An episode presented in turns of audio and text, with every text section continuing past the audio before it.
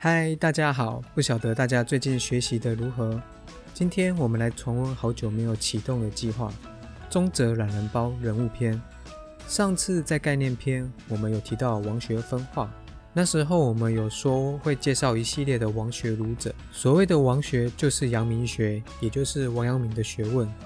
王学儒者大部分都是王阳明的弟子，或者在思想上有私塾的关系。虽然王学盛行于明代中晚期，但我们仍得注意，不只有王学而已。如果依思想的角度去区分，那个时期还有朱学，也就是所谓的朱子学。朱子学在元代被提升至官学的地位，这一点到了明代也一直保持着。所以在明代的读书人大部分都还是以学习朱子学为主，这一点王阳明自己也不例外，而王龙溪也是如此。但是王阳明的思想能够逐渐跟朱子学分庭抗礼之后，才有这些王学儒者。但是王学没有像朱子学一样被提升到官学的地位，这是我们得留意的一点。王学是什么？简单的讲，就是良知学，也就是关于良知是什么以及如何运作良知的学问。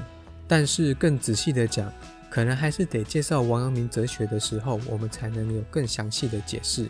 这一部分我们也有一直在筹划，最快可能得到明年初才能够制作完成。我们就先卖个关子。王学虽然盛行于明代中晚期，但是到了明末的时候，王学的流弊越来越严重。如果大家还记得宋明儒者的殿军刘吉山，他就曾经评价过王学有两大流弊，一个叫做荡之以玄虚，另一个叫做参之以情事。简单的讲，就是一个把良知说得太高深莫测，另一个则是把良知当作是一般的情感。而王龙溪就是刘吉山所批评的荡之以玄虚，也就是王龙溪把良知讲得太高深，让人捉摸不透。然而，即便刘吉山这样的批评王龙溪，但我们还是得介绍王龙溪，因为王龙溪的问题不在于对于良知学有任何的误解。王龙溪的问题最主要就是讲法上让人不容易理解，所以让人误以为王龙溪的思想掺杂了佛老的思想，因此刘吉山才会这样批评他。王阳明在晚年的时候有两大弟子，一个叫做钱绪山，另外一个就是今天要提的王龙溪。他们曾经有一个著名的谈话，叫做《天权正道》，而《天权正道》刚好也就是现今通行版本的王龙溪文献。也就是《王龙溪集》的第一篇，叫做《天权正道记》，这代表他们在这段谈话相当的重要，所以收编在《龙溪集》的第一篇。因为天权正道这段历史，代表了王阳明和王龙溪思想上的传承关系，有着承先启后的重要性。王阳明晚年曾经提倡四句教，四句教就是四个句子，分别为无善无恶心之体。有善有恶，意之动；知善知恶是良知，为善去恶是格物。这四个句子其实分别对应到《大学》的正心、诚意、致知、格物。我们可以想成就是王阳明对《大学》内容的一个理解。这个四句教的文献出处，第一次就是在天权正道的相关文献当中。而他们三个人分别王阳明、钱绪山、王龙溪，就是对于四句教本身进行谈话。基本上，钱绪山对于四句教的理解不超过王阳明，因为钱绪山是恪守师说的人，但是王龙溪就不一样。王龙溪对于四句教的理解就不是只有停留在四句教本身，而另外提了一个四无句。